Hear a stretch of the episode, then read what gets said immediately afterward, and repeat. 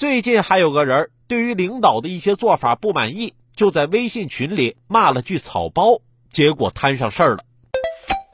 一月二十六号，据多家媒体报道，去年九月，任女士因在小区业主群不满社区支书刘某的“开不开业主大会，怎么开是业委会的事儿”的回应，而骂了刘某是“草包书记”。刘某报警后，任女士被毕节市七星关区红山派出所民警用手铐从贵阳铐到了毕节市，并刑拘三日。社区支书刘某则表示：“我原本只是想让他给道个歉。”任女士认为自己被刑拘三天很冤枉，因为她并没有对刘某进行侮辱、辱骂的意向，并且警方还违反异地传唤规定，违法使用警械。他还质疑刘某丈夫是一位毕节警察，在此案中是否按要求进行了回避？毕节警方回应：任女士公然侮辱他人，事实清楚，证据确凿充分，其并未受到虐待。用手铐铐住任女士进行强制传唤，是为了防止发生意外。十二月十四号，任女士向毕节市公安局提出行政复议。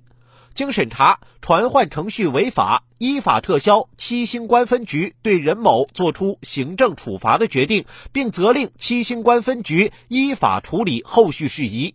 案件涉及派出所所长及办案民警已停职接受调查。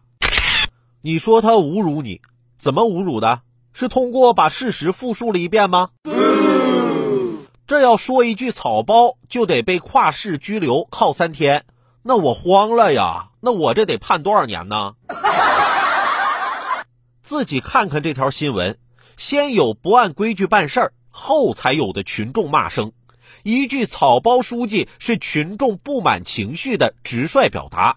领导干部应该有一笑置之的雅量。如果群众批评的有理，就闻过则喜；如果批评的没理，耐心解释清楚就行。无论如何，因为群众一句骂就恼羞成怒、跨市抓捕，是不折不扣的权力任性。群众的批评是一盆凉水，能提神醒脑。作为领导干部，平日里听多了奉承话、客套话，猛然听到群众的真实一骂，能让自己从一团和气中醒来。